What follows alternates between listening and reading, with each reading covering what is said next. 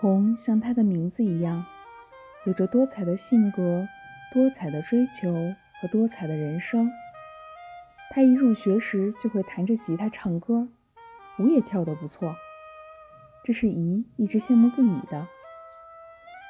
但姨的执着、刻苦与红的无师自通，同样让我佩服。不知从何时起，姨开始抱着吉他在宿舍苦练。终于把噪音练成音乐，到毕业时，你也能自弹自唱了。红长得算不上漂亮，一次好像是翔有口无心地说了句：“红，你那瞪着大眼睛找什么呢？”红马上自嘲地说：“你是夸我呢，还是挤兑我呢？是瞪着大眼镜吧？”后来我们一致认为，瞪着大眼镜是对红最贴切的描述，且红是四幺零唯一一个常戴眼镜的，这句话也就成为了红的专利。红也常有同样的幽默回敬别人。有一回，他的好友告诉他自己的新男朋友叫古德贵，红马上问道：“他是不是有个哥哥叫郭德白？”那女孩茫然片刻后，不禁痛骂英语系的人知识越多越会捉弄人。在北大，红却从没因为不漂亮而被忽视。只要她出入的场合，没有人会对她的存在视而不见，也没有人会对她的悄然退场无所察觉。红出国前，我们班十来个人在燕春园为她摆了告别宴。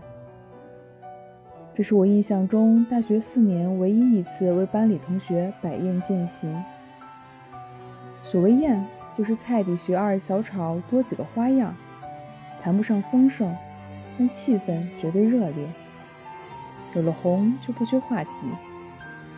那天有位公认的江南靓女也出席了告别宴，她的大眼睛与红的大眼镜，她的默默无闻可有可无。与红的指点江山、妙语连珠反差强烈，靓女平时的光彩一时尽失，这使我从此对女孩的气质比容貌更重要深信不疑。红有时也会退到幕后，独自耕耘心中的一方净土。应该是大一第二学期吧，三角地贴出一则有奖征文启事。又征集北大学生初恋的故事。红一连沉默了几天，后来一天晚上熄灯后，红借着烛光给四幺零全体成员朗诵了他的征文。他和他的大哥哥的故事。这么多年过去，我仍然记得他写道：当他听到大哥哥说只是把他当小妹妹看待时，泪流满面的骑着自行车在大街上狂奔的情景。初恋时，我们不懂得爱情，但那份真挚与执着却终生难忘。红后来又有过几次精彩的感情经历，每次都结束在两包高乐和几天的沉默中。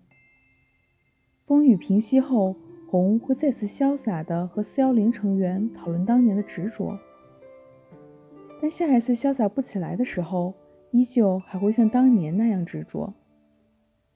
红的那篇征文最终没有交上去。有些事是可以分享，却不能接受判断的。不能接受评判的事情，自好不能言明对错。